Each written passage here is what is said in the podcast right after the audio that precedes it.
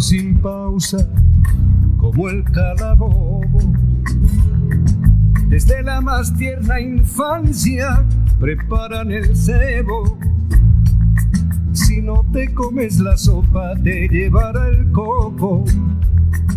Los tocamientos impuros te dejarán ciego y te acosan de por vida, asusando el miedo, pescando en el río turbio del pecado y la virtud, vendiendo gato por liebre a costa de un credo que fabrica platos rotos que acabas pagando tú. Son la salsa de la farsa el meollo del mal rollo.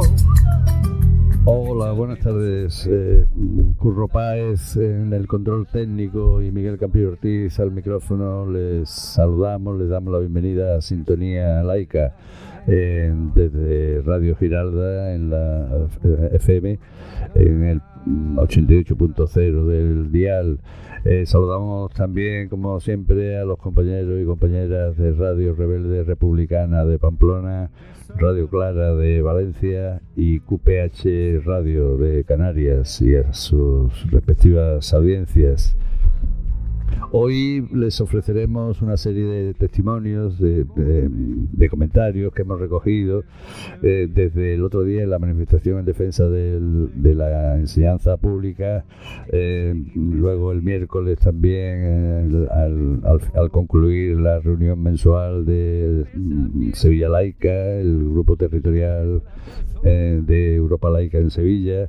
Y por último también tomamos una serie de comentarios y opiniones esta mañana en la, en la Puerta del Perdón del, del patio de, de los naranjos, como que como saben cada tercer jueves de mes se, nos ponemos allí con una mesa recogiendo firmas, informando a, a, las personas de la situación del patio de los naranjos y demás, con las inmatriculaciones y, y la eh, la privatización del acceso al, recinto. Eh, pues eh, estas entrevistas.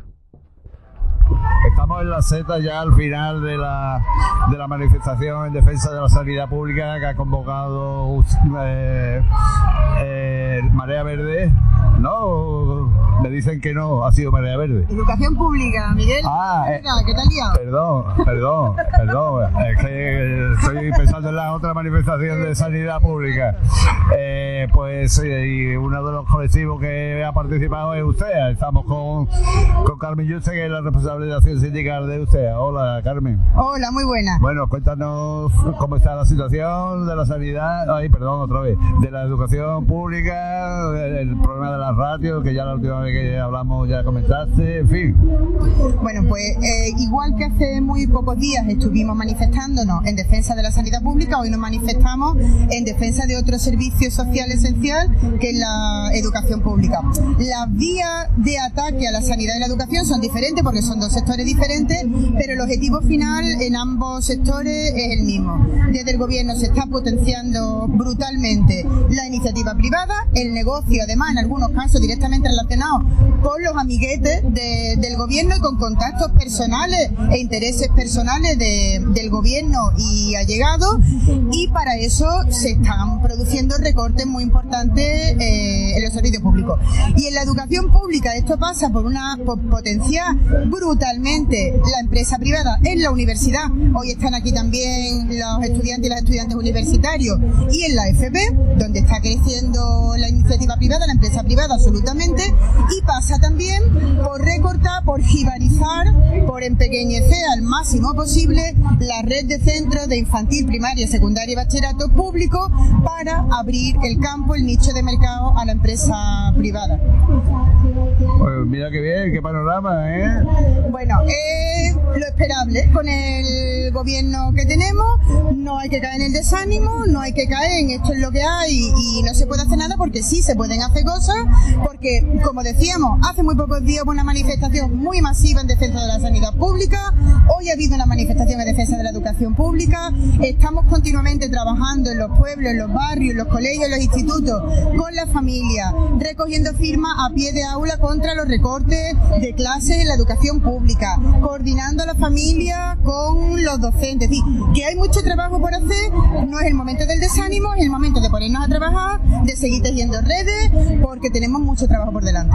Pues lo dicho, muchas gracias y para adelante, que, que como tú dices nos queda mucho todavía. Muchas gracias, Miguel, como siempre. Ha terminado la, la, reunión que mensualmente tenemos el grupo territorial de Europa Laica en Sevilla, Sevilla Laica, y estamos con algunos compañeros, ya los demás ya se han ido, y, y vamos a empezar con, con, el coordinador de Sevilla Laica, Jaime Pérez Aranda. Hola Jaime.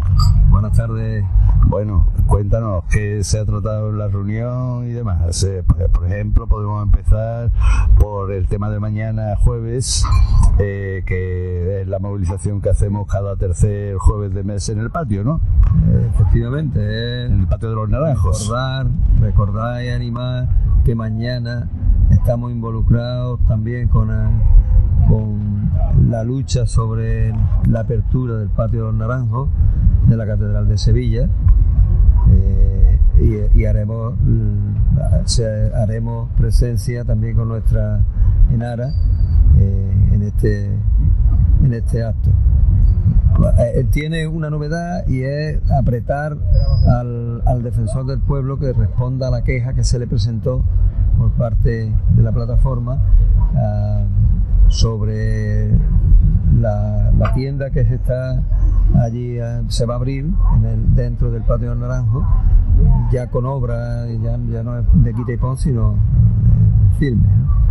Y espera que el defensor del pueblo se pronuncie al respecto bueno, el, eh, recibimos una comunicación del defensor del pueblo diciéndonos que no había contestado todavía la consejería, ¿no? Había contestado los, los técnicos de la consejería al respecto y no habían dado señal de vida. Ya. Muy lógico por otra parte. Más cosas. Sí, hemos tratado también las campañas próximas que, en las que vamos a involucrarnos, que ya digo, una de ellas es seguir con el tema del patio naranjo, la otra es la campaña referida a la, a la IRPF eh, sobre señalarla, no, no señalar las cruces eh, al respecto.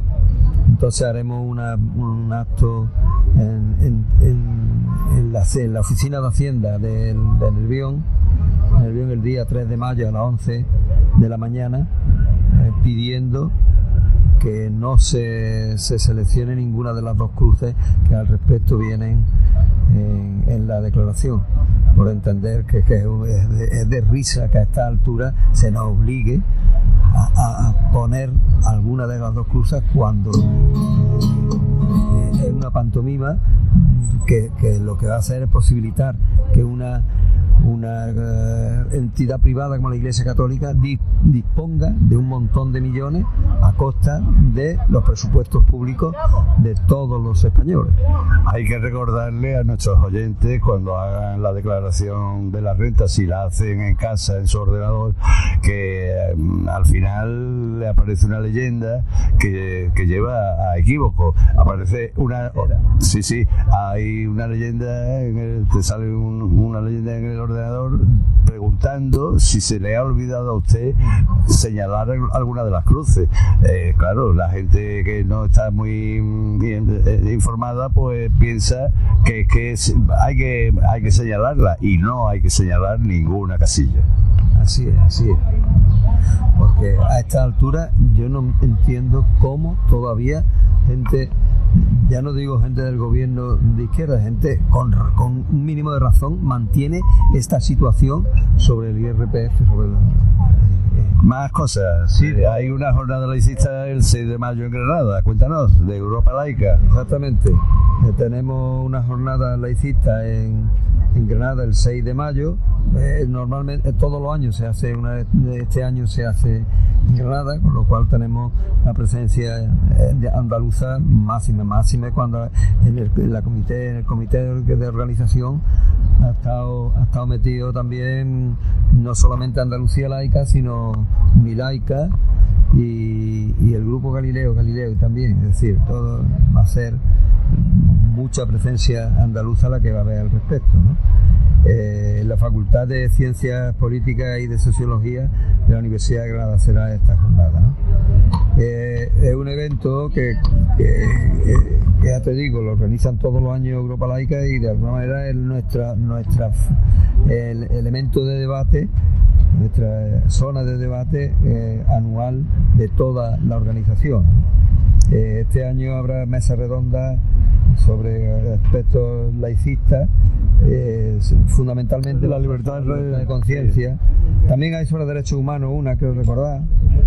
Creo que viene José Antonio Martín Pallín. Pallín viene también, que sabéis que es magistrado mérito del Tribunal Supremo. Eh, Habrá una cena ya al final con donde Juan Pinilla, el, cantador flamenco Juan Pinilla, nos ofrecerá un, concierto.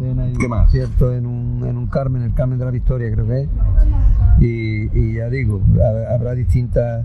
Eh, distintas mesas redondas. Intervendrá también, sí, uno de, uno de ellos será el presidente de, la asociación, Juanjo Picó, también intervendrá Andrés Carmona, que fue vicepresidente de Europa Laica. Sí, sí, la primera es sobre aspectos muy aspectos relacionados con la filosofía dentro de lo que es eh, el tema del laicismo y la libertad de conciencia.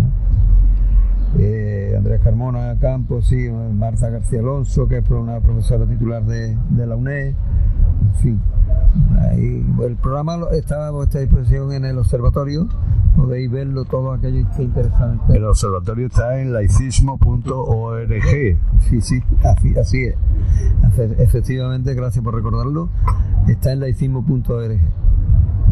¿Alguna cosita más? Eh, ya, pues nada, yo creo que Ah, sí, queda también, ya con perspectiva de futuro y de después del verano, empezar a, montar algunas jornadas conjuntamente con otras organizaciones como Pro Derechos Humanos en torno al 10 de diciembre, el 9 y el 10 de diciembre, que es donde se celebran tanto, tanto el Día del Laicismo como el Día de los Derechos Humanos.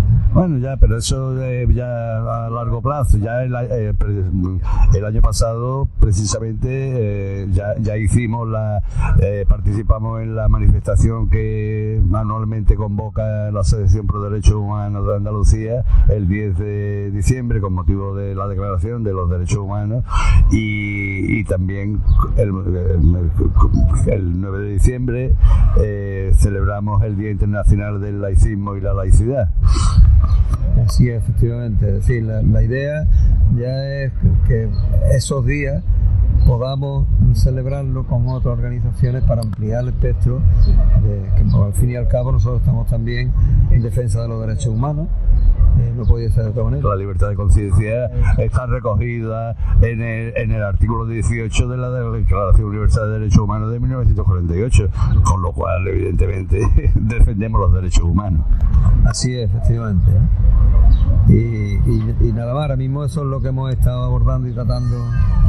Pues eh, Jaime Pérez Aranda, coordinador de Sevilla Laica, muchas gracias. Nada, a ti. día 20 como cada tercer jueves de mes, volveremos a concentrarnos en la puerta del patio del Naranjo a las 11.30 para informar a los ciudadanos y recoger firmas solicitando el libre acceso a esta plaza pública.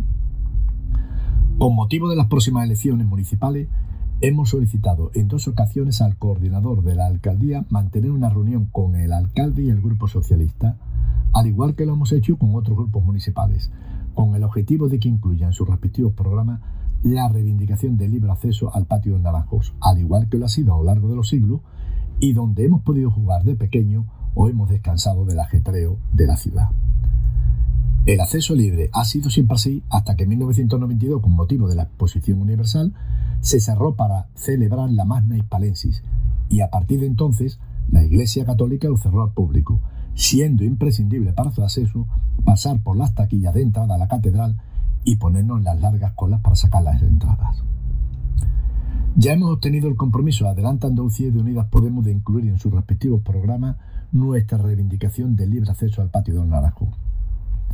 También queremos transmitir a la opinión pública que hemos recibido dos comunicaciones del defensor del pueblo andaluz informándonos que siguen sin recibir respuesta de la Delegación Territorial de Turismo, Cultura y Deporte en relación a nuestra queja presentada el 21 de febrero de 2023 para la paralización de la ampliación de la tienda de souvenir en el patio de los Naranjos y que de una vez por todas se resuelve y publique un nuevo plan director.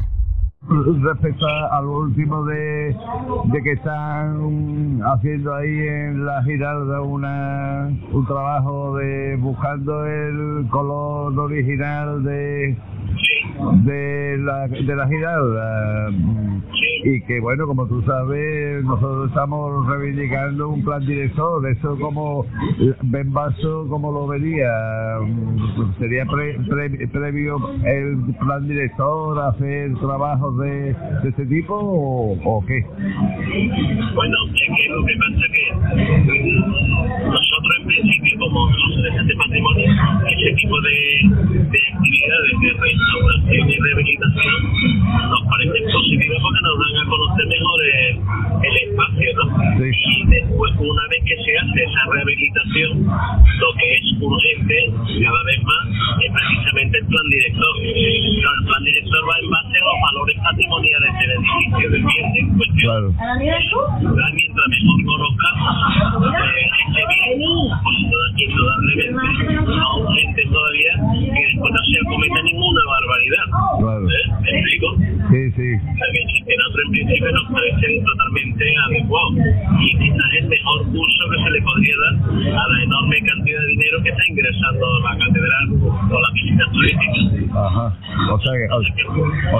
una cosa no, vamos que no, que no tendría, que no tendría que estar un poco sujeta el trabajo de conservación y demás al, plan director previo, ¿no?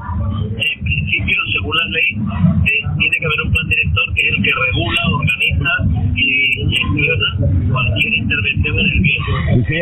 así, así, así se ha manifestado a nuestro favor en ese sentido el director del pueblo andaluz, efectivamente. Claro, claro. Lo que pasa es que mientras no exista ese, ese plan director, no podemos estar esperando de brazos cruzados, ¿no? Claro. Bienvenido sea esto, pero de todas maneras, precisamente lo que urge es que se realice el plan director y se encuadre dentro de una estrategia. Claro. Es algo similar a lo que el ayuntamiento presentó el plan director municipal de patrimonio, que está, digamos, aprobado, pero faltan muchos protocolos para ponerlo en marcha. Y sin embargo, el ayuntamiento sigue interviniendo en algunos elementos de restauración de bienes municipales. Ajá. Bueno. Y, y respecto a la tienda que están fabricando allí en la Galería del Lagarto, ¿sabes? ¿hay alguna novedad al respecto o no? Ahí la única novedad es que precisamente gracias a la intervención de la plataforma de defensa del patrimonio del paso y Cecilia Laica, el defensor del pueblo ha vuelto a reclamar a la cultura, a la Consejería de Turismo, Cultura y Deporte, Sí. que urja a la catedral a que presente el plan director Ajá. que seguimos, eso sí, por ejemplo, sí es muy grave, eh, porque en este caso no se trata de proteger el patrimonio, sino de un bien eh, comercial, un bien, una estrategia comercial de la propia catedral, y eso es algo que se tendría que estar perfectamente regulado, porque ahí sí se están tocando las galerías ¿eh? del Partido Naranjo, las galerías de la época de Guzmán, de sí, Claro. sí. Es más grave, es más grave. claro. Vamos a ver si este, si este llamada de atención del defensor del pueblo andaluz sirve para que el Cabildo Catedralicio se dé por enterado ¿eh? y, por, y por lo menos responda con rapidez. Y por supuesto la Consejería de Cultura, que es la que tiene la obligación de estar pendiente de estos temas. Esperemos, esperemos. Pues, pues muchas gracias, Esteban. Venga, a ti. Hasta luego. Estamos ahora eh, aquí, mm, seguimos en la, en la puerta del perdón del patio de los Naranjos y ahora estamos con Guillermo Casellas Carrasquilla, que es como portavoz de la plataforma de defensa del patrimonio de Sevilla. Buenos días, Guillermo. Buenos días, Miguel. Bueno, pues aquí te veo sentadito en, tu mesa recogiendo firmas, que hay un montón de gente firmando, eh, eh repartiendo folletos y demás. ¿Qué, valoración haces del acto de hoy? Pues mira, cada vez, cada jueves, cada tercer jueves de mes que pasa, observamos, aparte de que la masa turística va más, pero se acercan muchas personas a, a firmar eh, de una manera mm, voluntaria, no hay que, no hay que insistirle que, en que vengan a firmar y todo eso. Eh, esto, digamos, mm, me imagino que ya en otras otra, otras veces hemos hecho declaraciones, mm, creeremos, creemos que esto tiene que tener un final, lo que, lo que no sabemos es cuándo vendrá este final.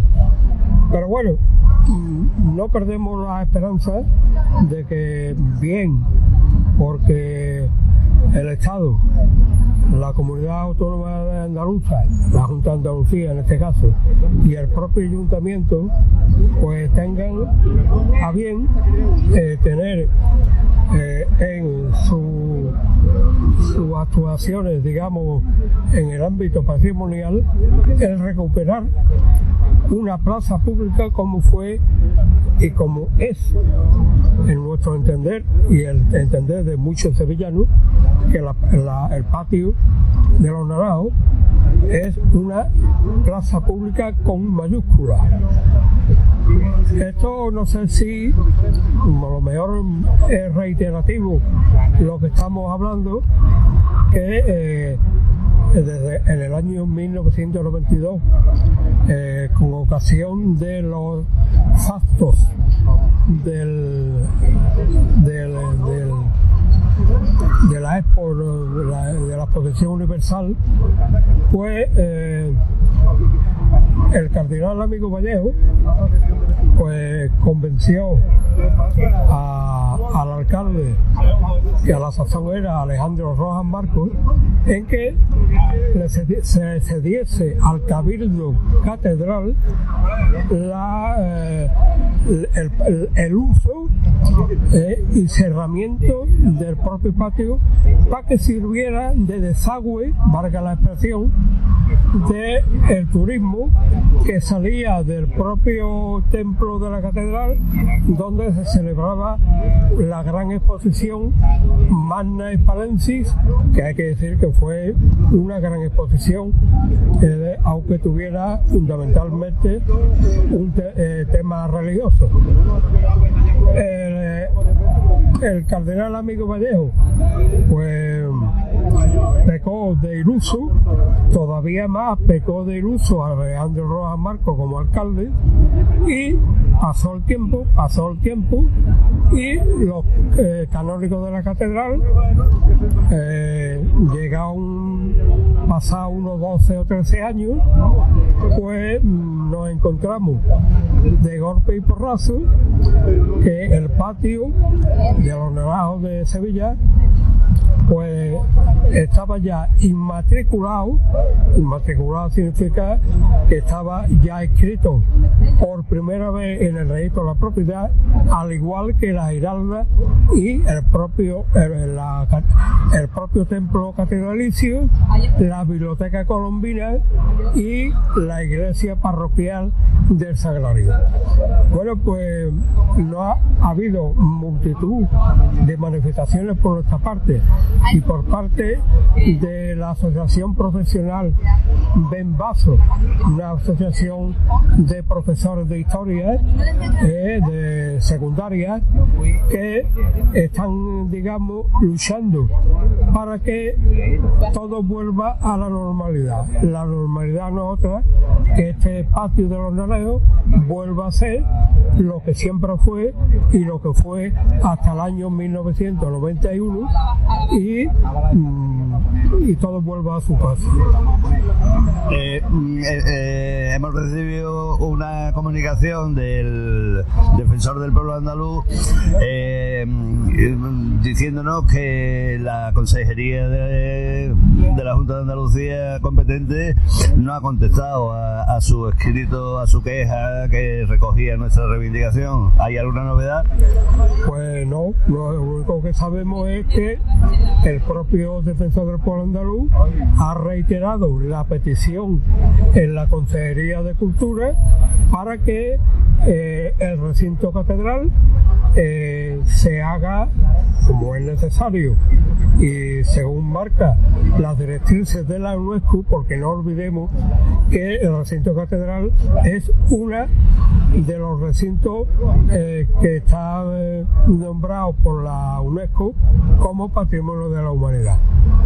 Tanto a la Junta de Andalucía como al Cabildo Catedral y parece ser junto con el ayuntamiento le importa un bledo, así de claro, le importa un bledo y vemos que la actuación del, defensor del pueblo andaluz es una actuación eh, pues no- normal en una institución que tiene que defender los intereses propios como, como su nombre indica del pueblo andaluz. Y bueno un, eh, recinto eh, declarado Patrimonio de la Humanidad es un recinto que en los propios estatutos de la por la- por las propias leyes de la UNESCO debe tener obligatoriamente un plan director, un plan director que es algo complejo en el sentido que tiene que conservar, tiene que eh, se- tiene que hacer eh, una serie de, de acciones para conservar, eh, para conservar y cuidar el patrimonio material de, del- de este, de este patrimonio eh, in- inmobiliario, valga la expresión, pero también el patrimonio eh, mm, de, de bienes muebles como es toda la cantidad de, que hay en la, en la propia catedral en Sevilla eh, pues de valor incalculable y eso también es eh, valga la expresión propiedad del pueblo sevillano y del pueblo andaluz. Pues Guillermo Casellas Carrasquilla, coportavoz de la plataforma en defensa del patrimonio de Sevilla. Muchas gracias. Muchas gracias a ti, Miguel, para darnos, para que nos dé y se pueda oír nuestra voz.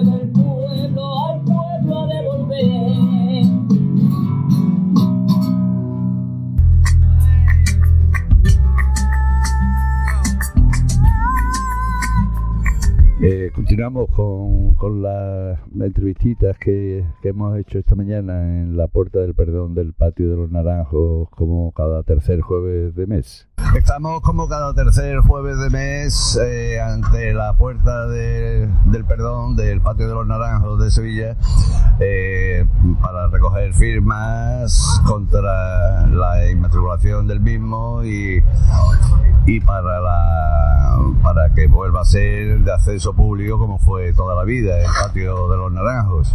Eh, y, y, repartiendo folletos y demás explicativos.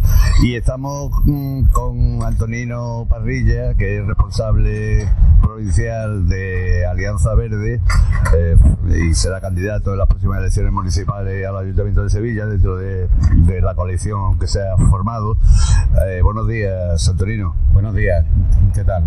Bueno, pues ya con, con Antonino, con Alianza Verde, con Podemos y con Izquierda Unida ya nos hemos reunido la plataforma en defensa del patrimonio de Sevilla para exponerle nuestras reivindicaciones que, que fueron acogidas con mucho interés y seguro que lo, lo incorporarán nuestra reivindicación en su programa próximo electoral. Eh, también estamos esperando que nos contesten el resto de partidos de grupos municipales del Ayuntamiento de Sevilla para reunirnos. Eh, esperamos que nos convoquen. Y bueno, eh, ¿qué, ¿qué, tienes que decir ante este expolio del Patio de los Naranjos? No solo expolio al haberse inmatriculado por el, el arzobispado, sino también el, el, habernos privado a la ciudadanía de un espacio público, como una plaza pública que siempre fue el Patio de los Naranjos. Bueno, en ese aspecto es eh, totalmente adición de lo que reclamáis, porque es una, una reclamación no solamente por una cuestión de que la Iglesia se ha apropiado, sino también apoyar la necesidad de, de que los ciudadanos tengamos espacio con vista incluso a las inclemencias que nos vienen. Yo como representante de un partido ecológico y, en una coalición que lo verde y todo el tema de ser una Sevilla más saludable, más sostenible, es básico los espacios públicos y este es un espacio público que no es de ahora, es que viene de, to, de, de, de nuestra cultura y de nuestra historia, no la historia que nos han querido implantar la Iglesia, que además la utiliza para pa apropiarse indebidamente de muchas cosas y no solamente en el tema, que yo la reunión que hubo de parte del representante de la coalición con Europa Laica fue muy significativo y además eh, sé lo que hemos hablado, que la coalición en su totalidad, desde las cabeceras de lista hasta el último de los que estamos dentro de la lista, estamos apoyando esas reivindicaciones de, Europa Laica y no de Europa Laica en exceso, sino que hay que trasladarla a toda la ciudadanía porque es para toda la ciudadanía de Sevilla. Claro. Eh, ¿Qué opinión te merece la ampliación que creo que, eh, obrándola de fábrica de ladrillo, la, la nueva tienda que está el arzobispado construyendo ahí en la galería del Lagarto, que siempre ha habido ahí una tienda de souvenir y tal, pero ahora va a ser, era provisional, pero ahora va a ser, parece ser ya más sólida. Eh, yo te voy a decir una cosa, voy a intentar ser moderado en esta situación, porque el, el, el concepto que yo tengo de la Iglesia católica, apostólica y romana no es para mí un creyente cristiano, puede tener todos los respetos y si sigue sus creencias de una forma definida como marcan sus creencias, me parece muy bien y personal, pero lo que es conllevo en la Iglesia es, para mí en la Iglesia sociedad anónima, es montar un negocio que está montado de hace más de 2000 años y que todo lo que huela dinero lo va a hacer, la, la, la inmatriculaciones que el tema de, los naranjos, el patio naranjos que están haciendo, hay tiendas ya montadas ahí con vista. Lo de la mezquita es que es de vergüenza, no solamente se apropian de lo que es de la ciudadanía española, ya no solamente sevillana, sino de toda España, sino también que es para sacar más dinero, más dinero. Y si nos ponemos a sumar entre los 11 mil millones, entre lo del tema de la renta, entre esto, esto es de vergüenza en un país que se considera a, a confeccionar. Y yo me paro ahí porque es lo que pone. Es de vergüenza que la iglesia sociedad anónima haga cualquier cosa, apropiación para seguir haciendo negocio, para mantener, pues no me voy a meter ya en eso porque entonces ya digo palabras que no son debidas. Eh, hay otro asunto de los muchos que tienes entre manos, que, en el que tú estás bastante involucrado, que es el tema de la plataforma del, se la plataforma del FICUS de San Jacinto. Ahí, como tú sabes, eh, el ayuntamiento cedió la pequeña plaza que hay, el espacio que hay delante de la iglesia, lo cercó y el párroco se lo ha quedado como si fuera suyo, y ahí es donde está el ficus.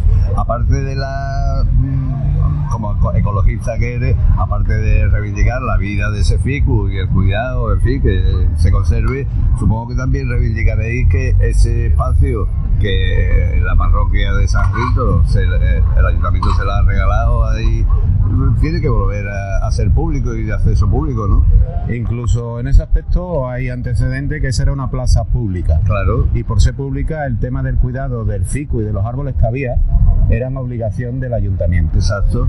Al, trasladarle y a privatizarla como la privatizaron en su momento, y en ese aspecto, pues mm, estamos en ello que se haga pública. El tema de la de propiedad, de que el terreno sea o no sea del ayuntamiento, es una cuestión para nosotros que es una cuestión adelante que habrá que demostrar. Pero sobre todo es hacerlo público, más que nada para cuidar FICU, porque aquí hubo una decisión unipersonal y ante un dictamen que se organizó el, mismo párroco con un arquitecto de parte de su, su arquitecto y basado en un informe que no tenía eh, técnicamente por dónde cogerlo, pues el ayuntamiento actuó de una forma en que conseguimos pararlo, pararlo en una situación muy muy crítica, la gente que nos unimos ahí por salvar el ciclo.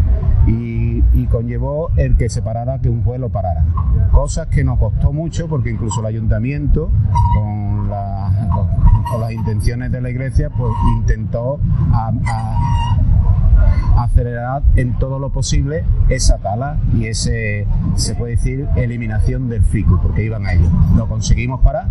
Cuestión, la forma y las maneras que hicieron eso ha conllevado a lo que ahora hay. Hay una demanda porque hay una presentación, se presentó en el tema, se ha eh, recuperado y se ha puesto otra vez en marcha con las nuevas webs que, hay, de que incluso se considera la actuación del ayuntamiento y de los que actuaron en esa tala eh, acelerada y ya fuera de lugar por lo que había dictaminado el juez, pues incluso ya, ya se ha demostrado que es, tiene ya el tratamiento penal eh, en el juzgado y en ello vamos. Y que en ese aspecto, después el ayuntamiento, después de salir esa- ese conocimiento del ayuntamiento que existía esa eh, posibilidad y que se ponía en penal, pues a los tres días sacó un, una posibilidad de crédito y demás que se aprobará o no se aprobará mañana en el pleno del 21.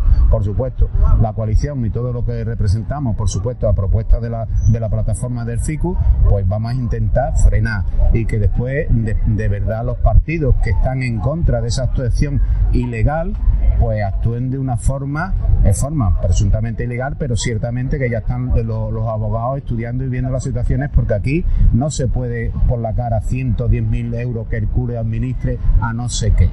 Con el tema que una de las cosas fundamentales que existe es que el ayuntamiento, después de lo que es el planteamiento del juez y, lo- y el dictamen del juez, tenía que haber mantenido un cuidado lo más, lo más mm, posible o eh, las posibilidades a ese FICU que lo dejaron, que, por cierto está re- reviviendo, pero que hay que cuidarlo y cuidarlo ahora más que nunca. Y en ese aspecto de los 110.000 euros, exactamente las cantidades no sé, la forma y la manera, que mañana en el 21, o el, día 21, mañana se hará en pleno, intentará el, el, el PSOE, el alcalde, aprobar en beneficio de la iglesia y del párroco de, de ahí de San Jacinto, pues intentemos pararlo con vista, con vista a que no se vuelva a seguir utilizando el FICU en beneficio. En un momento no sepa qué interés de, de la iglesia y ahora no sepa qué otros intereses. Ojalá así sea. Antonino Parrilla, eh, responsable de provincial de Alianza Verde, muchas gracias. Pues yo lo voy a intentar, tú me conoces y yo, como digo, más cabezón que a mí no me va a ganar nadie. gracias. Ahora. Seguimos aquí en, en la Puerta del Perdón del Patio de los Naranjos y estamos con Isabel Galadís, eh, que es miembro de la miem- miembra, eh, forma parte de la plataforma en defensa del ficus de San Jacinto. Buenos días, Isabel. Buenos días y muchas gracias. No, eh, gracias a ti por estar aquí. Eh, quería preguntarte por ello. Ahora, precisamente, hemos estado charlando con Antonino Parrilla de Alianza Verde, que está también en la plataforma y nos nos estado contando un poquito. ¿Qué novedades hay allí en- respecto a la plaza de... ah, Vamos, respecto al FICU, respecto al, al espacio donde se encuentra el FICU, que nosotros reivindicamos que no solamente se reivindique la vida y conservación del FICU, sino también que se placita delante de, de la iglesia de San Jacinto retorne a- a- a- al espacio público que siempre fue, del ayuntamiento, que ahora, como tú sabes, está privatizado para, mm, Sí, para- para los dominicos. Eh, cuéntanos, ¿hay alguna novedad al respecto? ¿Cómo está eso? Bueno, en cuanto a la primera cuestión, ahora mismo estamos mañana en el pleno de- del Ayuntamiento de Sevilla, se presenta un convenio en el cual se le quiere otorgar a, la parroquia de San Jacinto, con ella los dominicos, eh, una subvención de 111.000 euros, subvención que nos parece desorbitada, habiendo tantas organizaciones en Sevilla necesitadas de ese dinero, y este ayuntamiento se lo da a la iglesia para hacer un estudio para ver la viabilidad del árbol, si el árbol se queda o el árbol se quita. Entonces, desde la plataforma estamos totalmente en contra, nosotros y muchas de las organizaciones que la forman, en que se destine este dinero a la parroquia. ¿Por qué? Porque no es necesario, además el precio es desorbitado, con muchísimo menos dinero se puede hacer informe para saber la viabilidad del árbol. Y ya tenemos técnicos en nuestra plataforma que así lo afirman, que el árbol se tiene que quedar y el árbol lo que necesitará son unos cuidados especiales después de la tala agresiva que ha tenido. Y con respecto a la segunda cuestión, eh, pues nosotros desde principio venimos reivindicando que el atrio de la iglesia, que siempre ha sido de uso público, que de pequeños jugábamos allí, nos llevaban nuestros padres y era un, un sitio estupendo para pasear, para estar y para, y para la convivencia de los vecinos y las vecinas, eh, nosotros reivindicamos que ese espacio público vuelva a ser del pueblo y para la gente y para los sevillanos y para todos los que nos visiten y que el ayuntamiento vuelva a hacerse cargo del mantenimiento del árbol, que es bien de interés cultural, igual que todo lo que hay en, en el atrio. Entonces esas son nuestras, nuestras medidas más urgentes que estamos reivindicando en los últimos tiempos. Claro, eh, algo parecido mm, al final de, tu, de lo que has dicho ocurre con el patio de los naranjos, que como tú sabes siempre ha estado abierto, por ahí hemos paseado, hemos descansado, los niños han jugado, etcétera, etcétera. Ahora como no paguen la entradita, no puedes acceder al patio de, de los naranjos. Eh, ¿Qué opinión te merece todo este tema de la inmatriculación del patio de los naranjos, de la privatización desde 1992 del espacio, etcétera?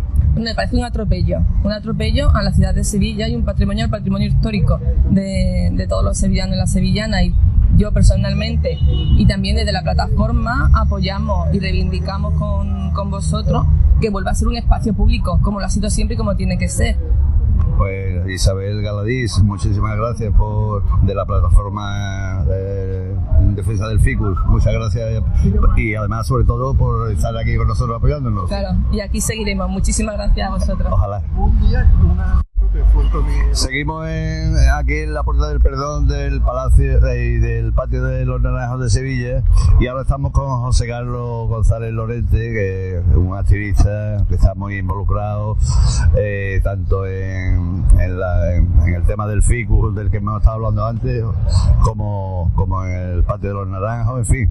Y está muy, él digamos, defiende defensa del patrimonio en- de forma global, ¿no? Es. ¿Cómo lo explicarías tú? Pues yo, mi, mi línea vital desde hace muchísimo tiempo es de la defensa de- del patrimonio, tanto natural como el patrimonio histórico, incluso nuestra memoria, ¿no? También la memoria, ¿no? La defensa de la, de, de la memoria como patrimonio público, todo lo público. Ahí unimos toda la cuestión de la sanidad, la educación, todo, ¿no?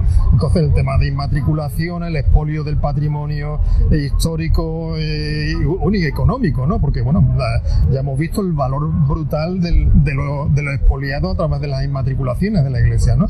Pero yo insisto muchísimo en la cuestión de unir fuerzas, unir fuerzas y una visión interdisciplinar, ¿no? De, de distintas eh, asociaciones, también de fortalecer la sociedad civil ante tanta división de la, política teóricamente progresista, es muy importante fortalecer la unidad entre la sociedad civil. Entonces, muy importante unir luchas. Eh, ya, bueno, hemos hablado otras veces del tema de las andas, que os, gustó mucho cuando conté, oye, en la finca de Gambogá, bueno, o sea, un robo absoluto de, por parte de la dictadura de Keipo de Llano, pero tenemos una finca ahí eh, de 10.000 eh, hectáreas en la provincia de Cádiz que ha sido expoliada también. Es una forma de... Esa se refiere a la laguna de las andas, ¿no? Las 10.000... que ya hemos contado, pero claro, es que ahora estamos viendo lo de Doñana, ¿no?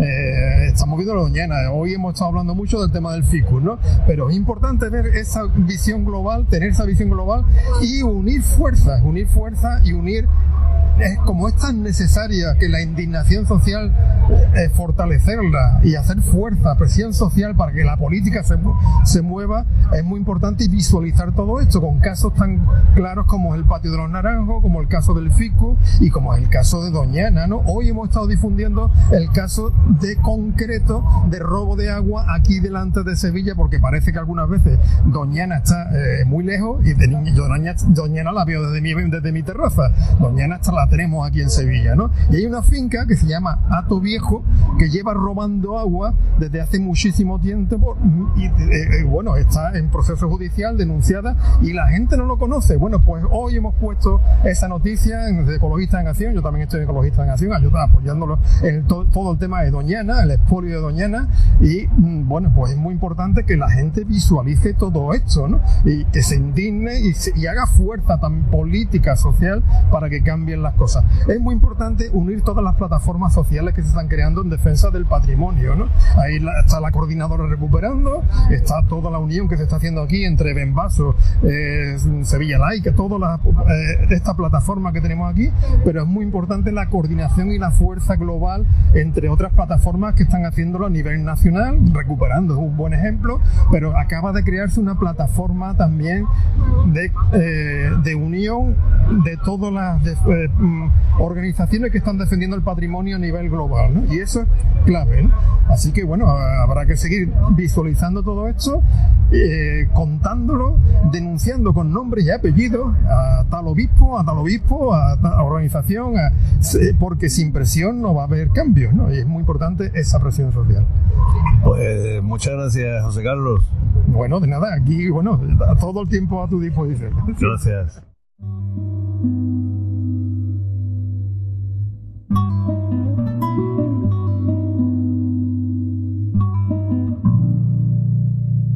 Efemérides. Fechas para el avance o retroceso de la libertad de conciencia y los derechos humanos. Bueno, Esperanza Alcaide ya nos anuncia las efemérides. Eh, tal día como hoy, un 20 de abril de 1871, en Estados Unidos se aprueba la Ley de Derechos Civiles que, entre otras cosas, declara suprimida la asociación secreta y xenofóbica del Ku Klux Klan.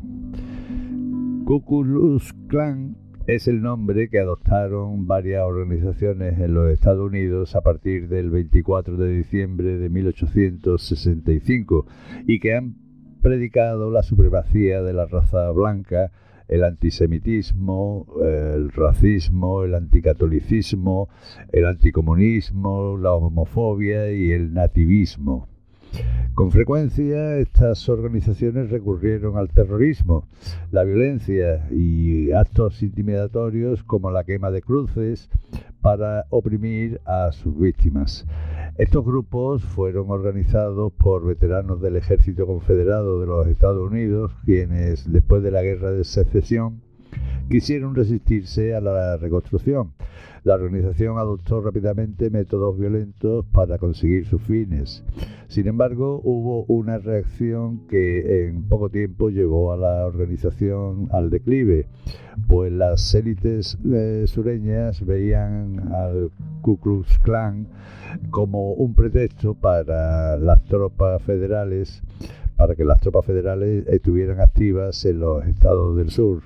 El Ku Klux Klan fue formalmente disuelto en 1870 por el presidente republicano Ulysses Grant a través del Acta de Derechos Civiles de 1871, conocida como el Acta Ku Klux Klan.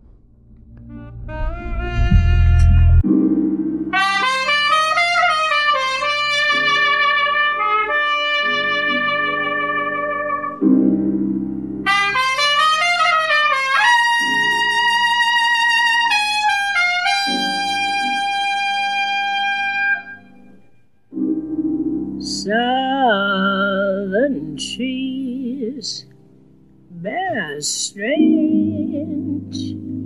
fruit, blood on the leaves and blood at the root, black bodies swinging in the southern breeze.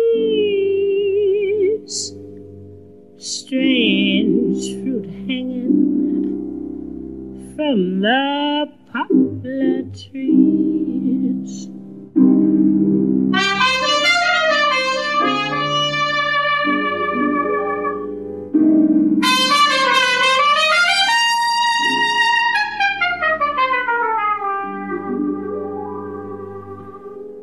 pastoral scene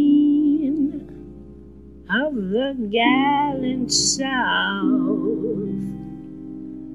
The bulging eyes and the twisted mouth, scent of magnolia, sweet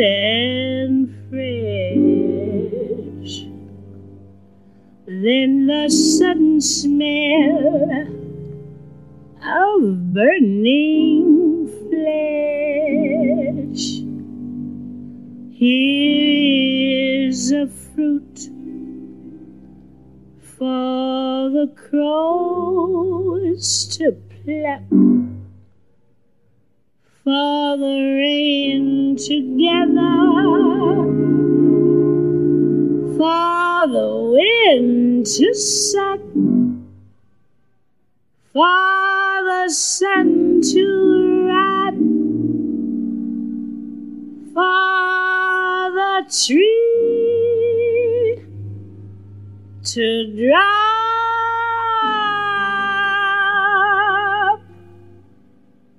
He is a stranger.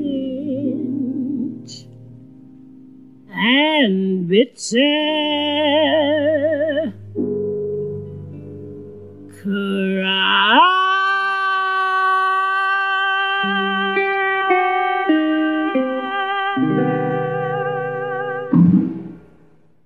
Era la magnífica Billie Holiday interpretar su canción Strange Fruits, extraño fruto, ese fruto que, que pendía del árbol, el negro ahorcado en el árbol.